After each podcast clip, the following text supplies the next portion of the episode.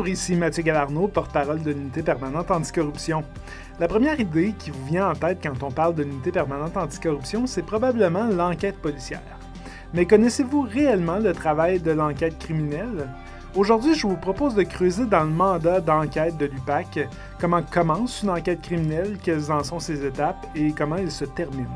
Vous allez voir, une enquête de corruption, c'est pas pareil comme une enquête qu'on pourrait voir euh, dans une série Netflix. Pour explorer le processus d'une enquête, j'ai fait appel à Baï Gamouda, analyste coordonnateur en renseignement de la centrale de dénonciation des actes répréhensibles, et à Mathieu Venn, sergent coordonnateur au bureau du commissaire associé aux enquêtes. Bienvenue à l'épisode 3 du balado d'incorruptible, les enquêtes du début à la fin. Une enquête à l'UPAC, ça ne naît pas de rien. Dans la grande majorité des cas, les enquêtes sont initiées à partir d'un signalement ou d'une dénonciation, si on. Toute personne peut entrer en contact avec l'UPAC via le formulaire disponible sur notre site web ou par téléphone afin de dénoncer un acte qu'elle juge répréhensible. Un dénonciateur, pour nous, c'est à peu près la même chose qu'un lanceur d'alerte, comme on entend souvent dans les médias. Et ces personnes qui nous appellent peuvent compter sur une garantie importante en entrant en contact avec nous, l'anonymat. Ça, c'est un outil important. C'est ce que me raconte Bailly. Mais principalement pour la confiance du public. C'est sûr qu'il y a toute la partie mesure de représailles que la personne peut subir en faisant la dénonciation. Donc elle peut être victime de mesures de représailles. D'ailleurs, dans notre loi, il y a, euh, un volet qui est prévu euh, à ça. Donc si la victime euh, si la personne est victime de mesures de représailles suite à une dénonciation, on peut faire des poursuites par rapport à ça. Et donc, essentiellement, c'est pour préserver la crédibilité de l'organisation et pour inciter les gens à venir nous en parler. Une fois qu'une personne a eu le courage de contacter la centrale de dénonciation des actes répréhensibles, une première analyse est faite par les professionnels, puis le dossier est soumis au commissaire à la lutte contre la corruption pour la décision sur les suites à y donner le CEDAR est, un peu le point de chute de toutes les dénonciations. On est un peu comme euh, les premiers répondants en termes de dénonciation. Et donc, toutes les dénonciations convergent au même point, au CEDAR, donc Centrale de dénonciation des actes répréhensibles. Euh, un coup qu'on reçoit la dénonciation, donc on fait, euh, on, se fait une tête de la dénonciation. Il y a, un travail de, synthèse qui doit être fait. Il arrive à l'occasion que les gens nous fournissent énormément de documents ou de pièces en appui à leur dénonciation. Des enregistrements audio ou vidéo. Ça va être une boîte de documents. C'est arrivé qu'on reçoit une boîte de quoi Environ 6000 pages de documents. Et que c'est sûr que pour pouvoir y donner les suites appropriées, il faut passer à travers tous les documents, puis voir s'il y a quelque chose qui pourrait être d'intérêt pour nous. Donc c'est sûr qu'il y a un travail de synthèse à faire on regarde ce qu'il y a, on, va dans le détail quand c'est nécessaire aussi. Un travail de validation à faire aussi, donc on peut aller sur les sources ouvertes, valider certaines informations. À titre d'exemple, quelqu'un nous parle d'une entreprise, ben on va essayer d'aller la chercher dans le registraire des entreprises du Québec, voir c'est qui les administrateurs, l'adresse, est-ce qu'il y, y, a des entreprises qui sont actionnaires dans cette entreprise et qu'on se fait une image, un portrait global de la chose. Euh, on peut aller sur le JLR, chercher des adresses, registre des lobbyistes, ça peut être des sources ouvertes ou fermées. On peut aller bonifier l'information dans, euh, euh, dans les médias, voir s'il y a eu des publications par rapport à ça, des articles. Il y a Facebook aussi, les médias sociaux qui sont rendus également de grandes sources de renseignements. Donc on peut aller chercher plus d'informations à partir de, de ces médias ces, réseaux sociaux. Donc euh, pour nous, c'est une mine d'or. Donc ça nous permet au final de prendre une décision éclairée. Donc un coup que c'est fait, on va d'une première recommandation. Donc on fait une recommandation au commissaire. Qu'est-ce qu'on va faire avec cette dénonciation? Le commissaire à la lutte contre la corruption reçoit donc le dossier avec déjà une orientation possible à lui donner. Premièrement, Bailly ou un membre de son équipe peut suggérer de transférer le dossier au commissaire associé aux enquêtes ou au commissaire associé aux vérifications si le commissaire veut y donner suite. L'équipe de la centrale peut aussi suggérer au commissaire de fermer le dossier parce que le signalement ou la dénonciation est perçu comme frivole, c'est-à-dire qu'aucune information ne pointe vers un quelconque manquement à une loi. Le dossier peut aussi être considéré comme ne relevant pas de la mission de l'UPAC, c'est-à-dire que c'est possible qu'une infraction puisse être commise, mais ce n'est pas une infraction qui concerne la lutte contre la corruption. À ce moment-là, en accord avec la personne qui nous a appelés, on peut transférer le dossier à un autre corps de police ou à un autre organisme d'application de la loi qui sera plus à même de traiter le dossier. En 10 ans, l'UPAC a reçu plus de 6500 dénonciations, mais c'est seulement la pointe de l'iceberg du travail que les gens de la centrale doivent faire. Pour 300 à 400 dénonciations officielles chaque année, l'équipe peut avoir à traiter jusqu'à 1500 appels. Certaines personnes peuvent appeler jusqu'à 8 fois par jour pour discuter d'un dossier. Le seul mandat des professionnels de la centrale, c'est de traiter tous les appels avec la même rigueur et la même importance. Mais qui dénonce à l'UPAC? Eh bien, d'abord, les citoyens qui constatent une situation qui leur semble pas nette. Ensuite, nous avons la collaboration des autres corps policiers du Québec qui doivent nous informer des plaintes qu'ils reçoivent et qui concernent notre mandat, pour ensuite convenir des modalités selon lesquelles l'enquête doit se poursuivre. On a aussi des partenaires dans les organismes publics, que ce soit dans des ministères du gouvernement du Québec ou des organismes autonomes, comme le Protecteur du citoyen par exemple, qui nous informent de situations potentiellement problématiques. L'équipe de la centrale est aussi à l'affût de ce qui se passe dans l'actualité et peut ouvrir des dossiers pertinents à traiter et à évaluer pour le commissaire. Les motivations pour appeler l'UPAC peuvent être multiples, ajoute Bailly. C'est jamais la même chose. Euh, ça peut être tout simplement euh, un, désir de vengeance. Ça peut être euh, une personne qui cherche à, à utiliser l'UPAC comme levier. Ça peut être une tentative de discréditer un adversaire politique ou un opposant particulièrement dans le contexte des élections municipales, par exemple. Mais je vous dirais que c'est des exceptions. Ça peut être aussi du désespoir. C'est quelqu'un qui, euh, qui a une problématique donnée, qui a frappé à toutes les portes, puis qu'il n'arrive pas à avoir gain de cause. Euh, dans une euh, manœuvre de désespoir, il va appeler l'UPAC, puis il, il va penser qu'on va être en mesure de l'aider, alors que c'est quelque chose qui ne relève pas du tout de notre mandat. Je dirais le gros de la chose, le gros de la motivation, c'est la recherche de la justice sociale. Puis, euh, les, les gens cherchent à, une certaine équité, puis euh, de faire une société, de, notre société un, monde meilleur. Puis je pense que c'est ce qui motive tous les hommes et les femmes qui travaillent euh, au commissariat de lutte contre la corruption. Je vous disais tout à l'heure que lorsque la centrale de dénonciation des actes répréhensibles a terminé son analyse, elle achemine le dossier au commissaire à la lutte contre la corruption qui lui donne les suites appropriées. Eh bien, le commissaire envoie la quasi-totalité des dénonciations sérieuses à l'équipe du commissaire associé aux enquêtes. L'enquête est séparée alors en quatre phases, quatre grandes phases, si on veut, la validation, l'enquête active, la phase finale et la phase judiciaire. En gros, la validation, c'est d'identifier les infractions potentielles couvertes par le mandat de l'UPAC, m'explique le sergent coordonnateur Mathieu Venn.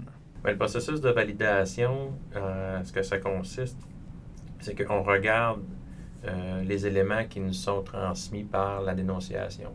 Ces éléments-là, est-ce que ce sont des éléments qui font partie du mandat de l'UPAC? Si oui, ces éléments-là, est-ce que ce sont des infractions criminelles ou ça peut être des infractions pénales?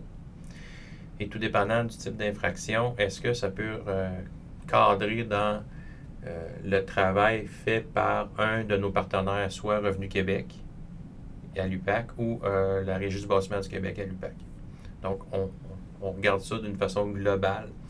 Une fois que ça c'est fait, ben là, on y va selon les services qui vont être interpellés par la dénonciation. Donc, advenant qu'on a une infraction criminelle, ça va être le service des enquêtes qui va prendre le relais de l'enquête. Si on envoie ça en renseignement pour débuter parce qu'il nous manque de substances, alors on va envoyer ça au service de renseignement. Si c'est en pénal, il faut savoir que l'UPAC, nous, on s'occupe du volet de la loi sur les contrôles des organismes publics, donc la LCOP. Donc, on s'occupe de ce volet pénal-là. Donc, il faut faire les enquêtes pénales. Euh, et aussi par la suite, comme je vous disais, bon, ben, on va envoyer ça soit à Revenu Québec ou à Régie du bâtiment du Québec.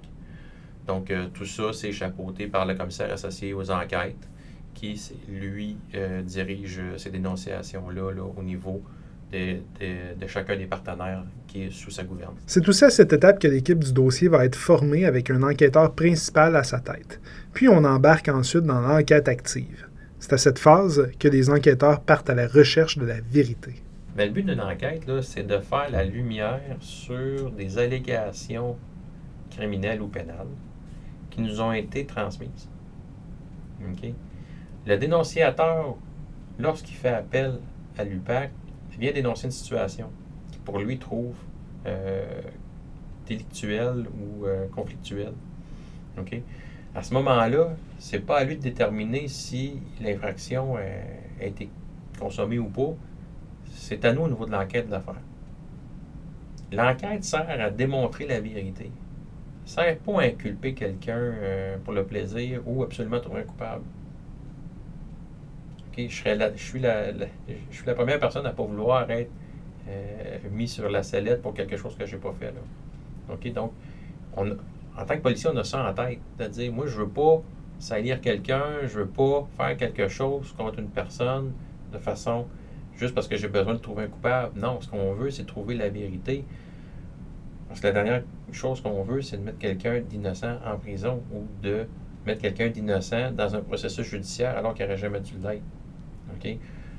Donc, on va tout mettre en œuvre pour être capable d'aller chercher les éléments de preuve qui vont soit prouver la, la- la perpétration d'une infraction ou prouver qu'il n'y en a pas eu.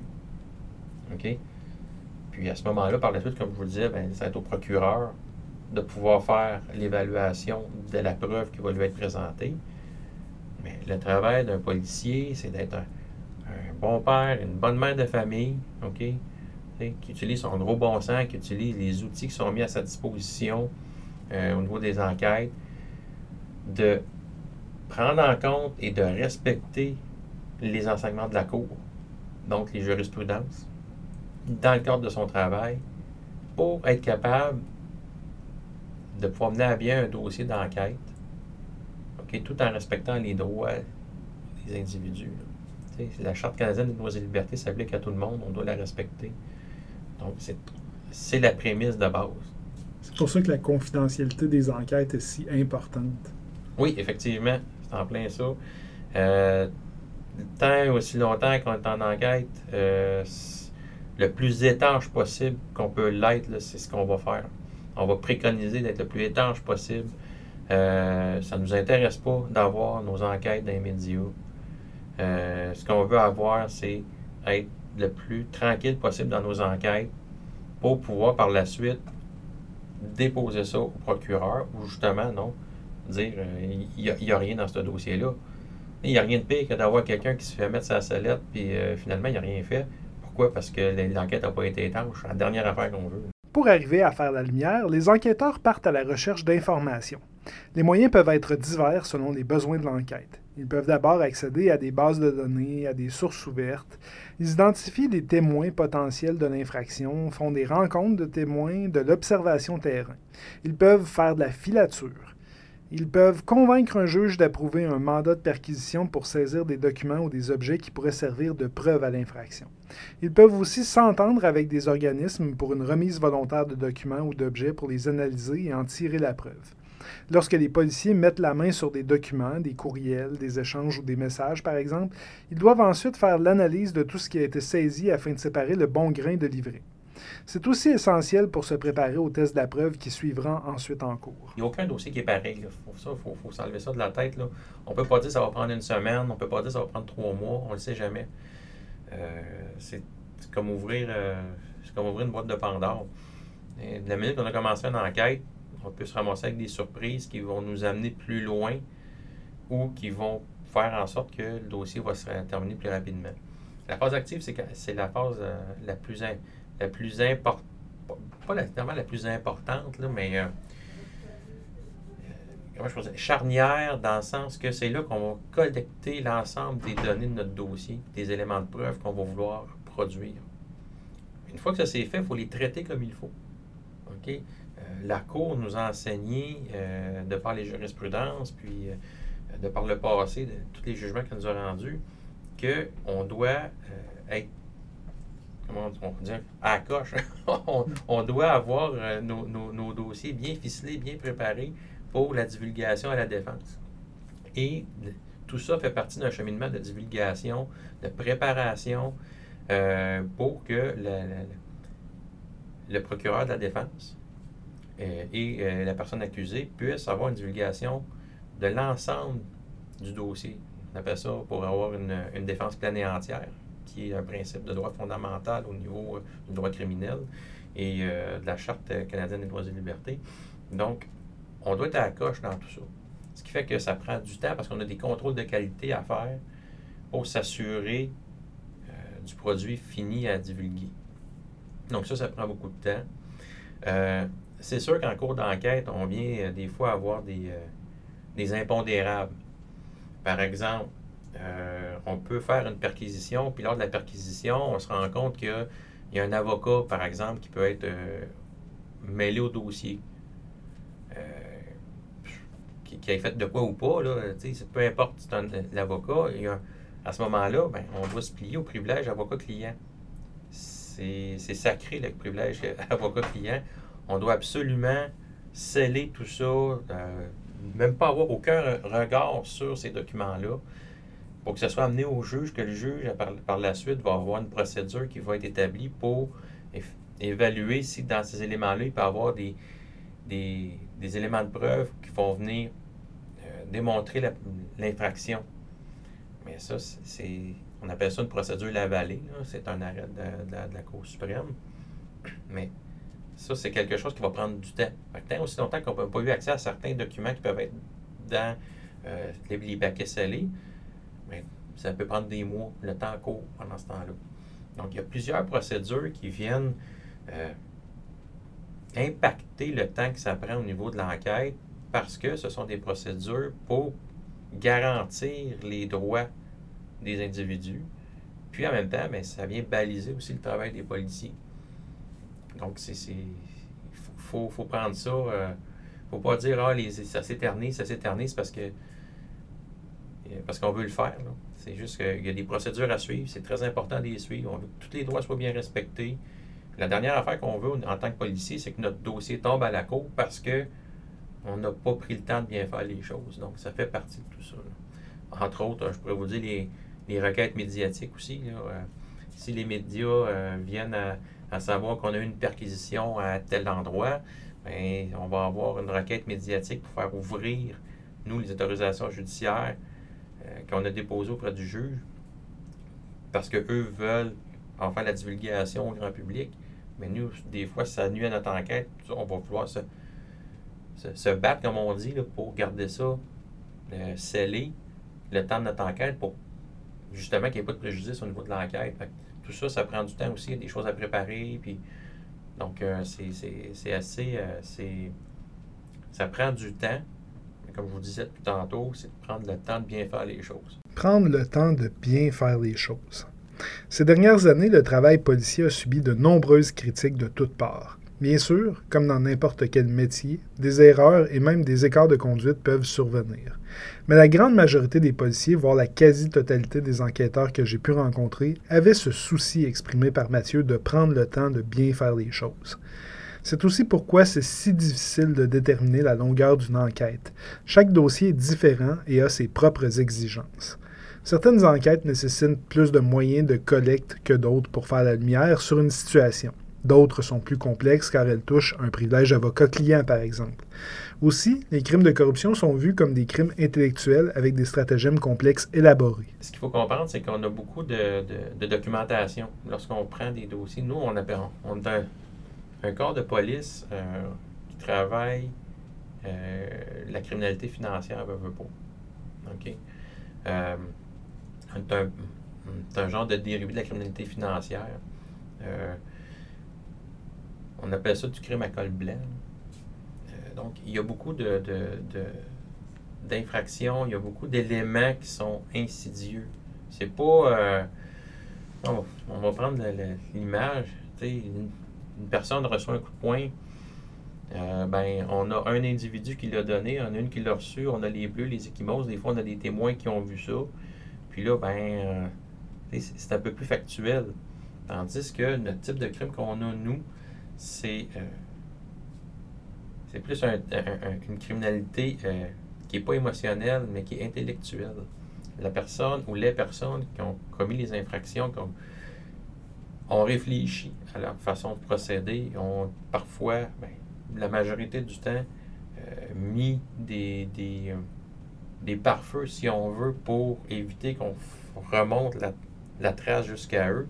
Ce qui fait en sorte que euh, ça nous demande à nous d'être aussi, sinon plus intelligents qu'eux pour démontrer le stratagème qu'ils ont utilisé. Ce qu'il faut comprendre, c'est qu'il n'y a aucun crime qui est parfait. Puis, chaque action laisse une trace. Tout au long du processus d'enquête, les policiers peuvent recevoir les conseils de procureur du directeur des poursuites criminelles et pénales, le DPCP. Les avocats seront là pour aiguiller les enquêteurs sur l'utilisation des bons moyens d'aller chercher la preuve. Puis, à la troisième phase de l'enquête, la phase finale, cette relation avec le DPCP va s'approfondir. C'est-à-dire qu'une fois les policiers convaincus d'avoir amassé assez de preuves et de l'avoir bien analysé, ils vont soumettre le dossier à un procureur qui, avec son œil d'expert de la loi, va évaluer le dossier. Si celui-ci estime que le dossier présente une perspective raisonnable de condamnation par un juge ou un jury bien informé, il autorisera le dépôt d'accusation.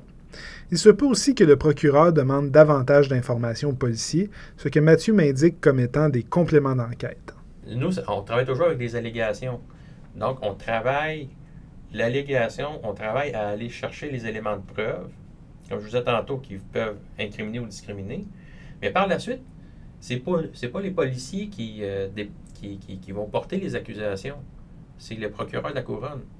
Donc, au niveau de la police, on doit monter un dossier qu'on va présenter au procureur de la couronne. Le procureur de la couronne, lui, va l'étudier. Suite à l'évaluation et à son étude qu'il va en avoir faite, va décider si lui est convaincu, euh, moralement convaincu, qu'il va avoir une condamnation ou pas, qu'il y ait eu un crime ou pas. Donc, c'est lui qui prend la décision à ce moment-là. Donc, la minute que le dossier leur est soumis, il n'est plus dans nos mains à nous. Donc, on, attend qu'est-ce que le procureur va décider. Puis c'est des fois, les procureurs nous renvoient aussi faire nos devoirs. Il y a certains points qui vont nous dire, ben regarde ça, travaille un petit peu plus. Comment tu me dis telle affaire, mais pourquoi? Parce que là, je ne trouve pas dans ta preuve. Puis là, c'est là que ça nous amène à aller faire des compléments. Euh, c'est les procureurs de la couronne qui, eux, euh, sont, comme notre gardien du droit, si on veut, dans le sens que c'est eux qui connaissent le droit, ce sont les avocats. Donc, on leur soumet des dossiers, puis des fois, on, on croit, nous, on est persuadé qu'on a l'ensemble des éléments, mais eux, avec leur connaissance du droit, vont arriver, puis un œil extérieur, eux autres, qui n'étaient pas à l'enquête, avec un œil extérieur, vont regarder ça, ils vont dire Oh, OK, euh, ça, j'ai mes éléments pour euh, cette infraction-là, mais pour telle infraction, il me manque, il manque de substance. Donc, ils nous renvoient faire nos devoirs à ce moment-là, puis c'est ça qui permet, en, tout et partout, de pouvoir aussi garantir, comme je vous disais tantôt, les droits des, des individus, parce que ça, ça c'est pas un n'y a pas de, Comment je peux dire ça? C'est pas à tout vent que la police, les policiers vont pouvoir déposer, demander des accusations euh, qui peuvent être frivoles, puis tout ça. Euh, le, DPCP, le directeur des, poursuites criminelles et pénales, donc le procureur, a un, rôle comme de, garder tout ça. Euh, je pourrais dire le chien de garde si on veut, mais il, y a un œil qui va venir dire non, garde, là, on ne peut pas accuser pour telle, telle, telle raison. Puis des fois, c'est pas parce qu'il n'y a pas eu de crime. Il peut y avoir eu un crime. On n'est pas capable de prouver que ça peut être cet individu-là ou un autre individu. Puis c'est très important parce que la dernière chose qu'on veut, c'est de mettre quelqu'un d'innocent derrière les barreaux. Donc, le système est ainsi fait. Donc, ça, ça... oui, des fois, c'est plus long, mais euh, on espère que c'est toujours pour le mieux. Une fois que le procureur accepte de plaider les accusations, l'enquête se transporte alors dans cette dernière phase, la phase judiciaire, où les policiers agissent en soutien à leurs collègues du DPCP. Une fois qu'on a déposé le dossier au procureur, le dossier ne s'appartient plus. Euh, donc, on, comme on peut dire, on va tomber dans, dans, le fauteuil du passager, dans le siège du passager. Donc, euh, nous, notre travail, ça va être d'aiguiller les procureurs dans l'ensemble de la preuve, parce que c'est l'enquêteur au dossier qui a travaillé avec, son, avec l'équipe à monter les éléments de preuve qui connaît le mieux le dossier. Donc, l'enquêteur va aiguiller le procureur là-dedans, euh, la préparation de témoins, euh, les divulgations qu'il y a à faire à la défense, la réponse aux diverses requêtes qui sont faites par la, défense. Euh, donc, ça va être d'épauler le procureur tout le long du processus. Des fois, le processus, il peut être plus long que court, tout dépendamment. Et euh, lorsque, le, par exemple, le procès vient à terminer, ben, essentiellement, euh, nous, ce qu'on a à faire, c'est de présenter la preuve de la façon la plus limpide possible pour que le juge ou les jurés, tout dépendant du type de procès auquel on a affaire, puissent être capable d'avoir la, meilleure appréciation possible de la vérité de la situation pour décider par la suite d'une culpabilité ou non. C'est pas le procureur de la couronne qui va décider ça, c'est pas le procureur de la défense, c'est pas les policiers non plus. Nous, notre travail, c'est d'amener une situation au juge, au juge des faits, puis de lui dire, regardez, monsieur le juge ou monsieur, madame les jurés, voici la situation, voici les éléments de preuve qu'on vous apporte pour vous dire que effectivement il y a une infraction puis que c'est cette personne-là ou ces personnes-là qui les ont commises. Par la suite, comme je vous disais, le juge ou les jurés vont avoir à décider si oui ou non euh, ces personnes-là sont coupables. Puis, c'est pas une question de, de, gagner un procès, ces choses-là. C'est de servir au mieux la justice, c'est de servir au mieux l'intérêt de la collectivité servir au mieux de ses compétences l'intérêt de la communauté. Voilà qui résume bien le travail d'enquête du début à la fin. C'est ce qui complète notre tour d'horizon sur le travail d'enquête à l'UPAC. Ici Mathieu Galarno, porte-parole de l'UPAC, et je vous invite à notre prochain épisode sur la prévention de la corruption et la gestion des risques. À bientôt!